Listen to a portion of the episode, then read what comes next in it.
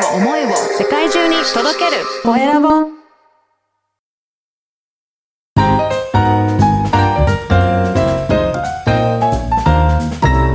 ポッドキャストの配信で人生が変わる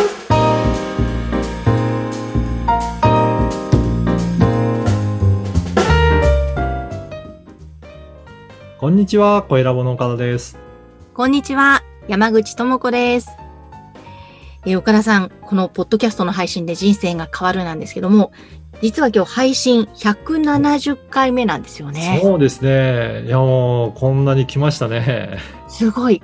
はいこれ、あの、何年前からになりますか？そうですね。もう何年だろう。5年ぐらい経ってるのかな。途中、ちょっと、えっ、と、一時期停止した期間もあるので、最初からですると、あの、それなりの期間になってるんじゃないかなと思います。年間でもね、えーま、週1回配信なので、そうすると、あのね、52、3週っていうことだから、3年以上にはななりますよね。うんうん。山口さんに担当いただいてからももうだいぶ、あの、発信も進んでますよね。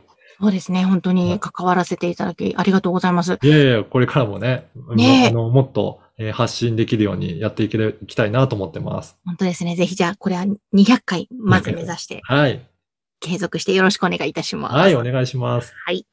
ではですね、本日のテーマは何でしょうか？はい。本日はですね、時間割引率というお話をしてみたいなと思います。はい。時間割引くんですか、そうですね。これ、聞いたことあります？こういった言葉。私ないです。あそうなんですね。うんあのーこれですね、どういった意味かというと、この時間割引率が高いとか低いとかいう風にして使うんですけど、これどういった意味合いかというと、時間割引率が高いという場合は、今を重視して、まあ将来の価値をちょっと低く見てるっていうことですね。で、例えばですね、今、あのーなんか、えー今だったら100万円のなんかものがもらえるっていうところ。でも、1年後だったら101万円でお渡しできるよって言った場合、これどっちを選びますかって言ったときにうん、まあ、あのー1万円程度だったら今、えーすぐ100万円もらう方がいいなっていう場合もあるかと思います。で、そうじゃなくて、まあ増えるんだったら将来もらってた方がいいっていうふうに考える方もいらっしゃると思います。これ1万円だからそうなんですけど、例えば1万円じゃなくて100万円と150万円でも、50万円差があったらどうするかっていうと、あれちょっと待ってみた方がいいかなとかうんうん思ったりとかしますよね。はい。これがどれだけ、えっ、と、価値を割り引いたとしても、まあ、えー今を選ぶか、将来の方を選ぶかっていうところで、これ、時間割引率が高い人ほど、まあ、今早くもらいたいっていう人ですね。今のを重視してる。でうん時間割引率が低いっていう方は、今も将来も同じような、えー価値として考えるので、だったら本当に有利な方を選ぶっていうことが言えます。これはですね、まあお金で言うと今のような例なんですけど、そうじゃなくって、えー例えば健康面ですね。うん。うん。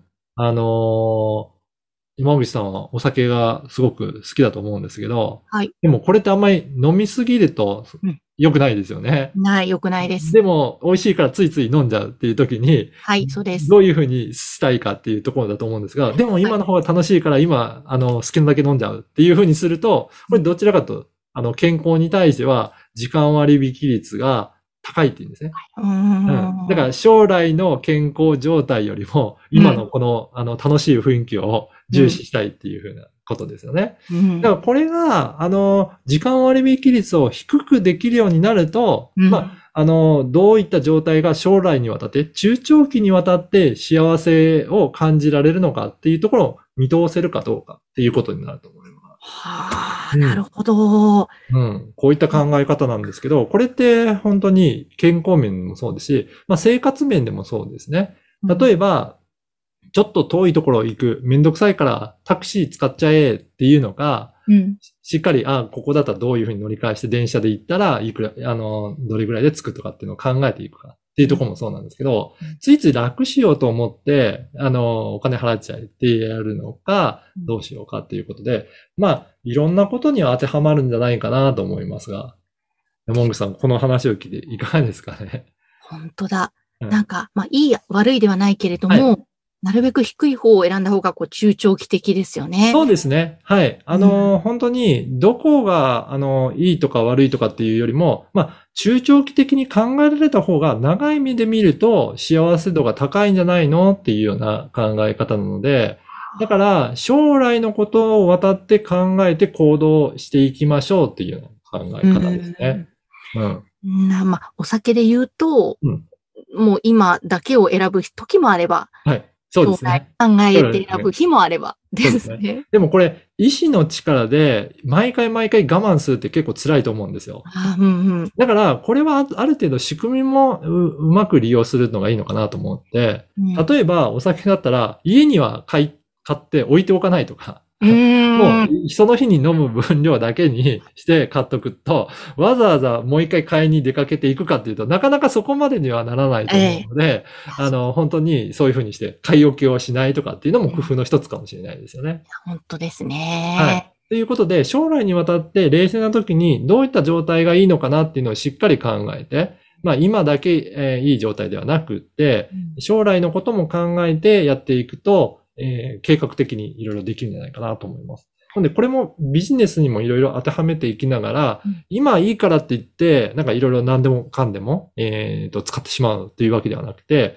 ずっと存続していくためにはどうやっていったらいいんだろうっていうような、ちょっと中長期の目も、えー養っていきながら、えー活動していくと、えー生活においてもビジネスにおいてもいいんじゃないかなと思います。いやうんー、勉強になりました。時間割引率ですね。はい。今日はこちらのテーマを取り上げました。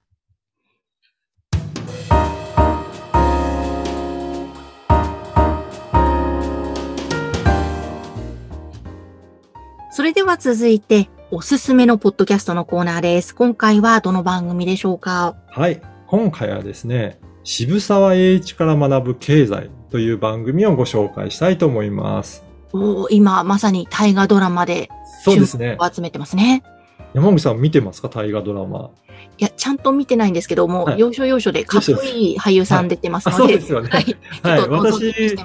はい。私もちょっと興味持ってき、あの、見てたりとかするんですけど、やっぱり本当に、えー今度1万円札の顔にもなったりとかすると思うんですが、やっぱりいろんな会社、事業を立ち上げた人っていうことで、このポッドキャストの番組では、例えば、えー建築事業に関する、えーお話だったりとか、えーあとは、ガス事業だったり、電力事業とか、本当様々な事業に、この渋沢栄一さんって携わってるので、まあ、そこからどういうふうにして経済を学んでいくかっていうような、まあ、本当にビジネスにおいてはすごく、えーと参考になるようなお話もいっぱい出てくるので、まあ、こういったポッドキャストの番組から学んでみるのもいいんじゃないかなと思います。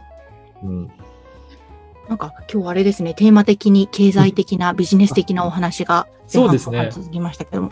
もう、まさにあの、大河ドラマでもやってるので、この番組は本当に旬な番組だなというふうに思って、えー私も、えー取り上げてさせていただきました。本当ですね。ちょっとこれは、ね、経営をする方にとっては、はい。すごく興味深い番組ですし、そうですね。ね、ポッドキャストで気軽にできますしね。はい。歴史的なお話と、あとはそれを、まあ、どういうふうに、えーやっていったかっていうのは、そういった、あの、経済学者の方の解説とかも含まれているので、あのーまあ、今、ビジネスやってる方にも、すごく参考になるようなことも多いんじゃないかなと思います。M&A を、まあ、やって苦労した話だったりとか、あとは、帝国ホテルでどうやってお客様をもてなす空間を作っていくかとか、なんかそういうふうな、いろんな視点での、本当に多岐にわたる事業を携わってるんだな、のがよくわかるので、あの、いろんなビジネスをやってる方にも参考になるんじゃないかなと思います。ですね。ちょっとこれは聞いてみたいと思います。はい。今日は、この渋沢栄一から学ぶ経済、こちらの番組をご紹介しました。えそして、皆様からのご感想、ご質問も受け付けています。LINE 公式アカウントでぜひお寄せください。説明文に記載の URL から登録をしてメッセージお送りください。岡田さん、今日もありがとうございました。ありがとうございました。